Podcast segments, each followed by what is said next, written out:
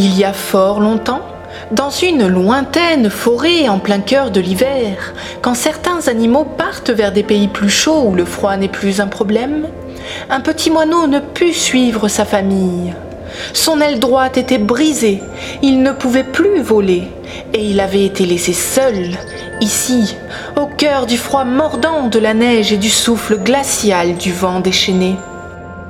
Ses membres tout engourdis, il cherchait désespérément un abri où il pourrait trouver un peu de chaleur et de nourriture.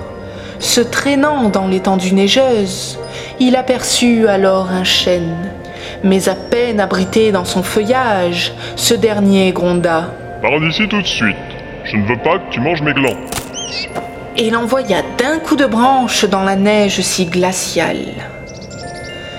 À l'agonie, le petit moineau essaya alors de se diriger vers un être majestueux qui se tenait non loin de là, et lui demanda gentiment s'il pouvait s'installer au creux de ses branches. Certainement pas, répondit le être. Tu salirais mes branches.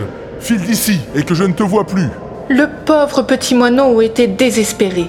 Entièrement gelé, il commençait à se sentir partir. Mais lorsqu'il ouvrit les yeux pour la dernière fois, il vit un sapin qui lui faisait signe. Viens chez moi, je te protégerai, et tu pourras manger mes graines, disait-il.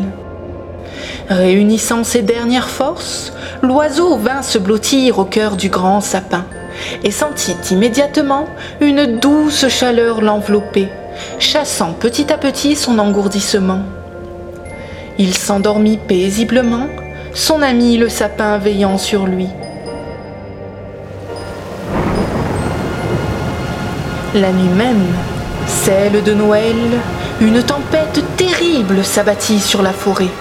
Chaque arbre, petit à petit, commença à perdre ses feuilles, et certains même s'écroulèrent terrassés par le vent.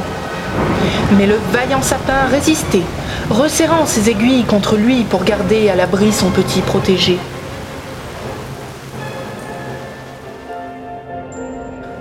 Au petit matin, tous les arbres de la forêt avaient perdu leurs feuilles. Tous, sauf le courageux sapin qui gardait en son sein le petit moineau bien au chaud. Depuis ce jour, le sapin fut le seul à garder sa verdure tout au long de l'hiver et devint roi de la forêt, paré de mille couleurs et lumières le soir de Noël, pour le plus grand bonheur des petits et des grands.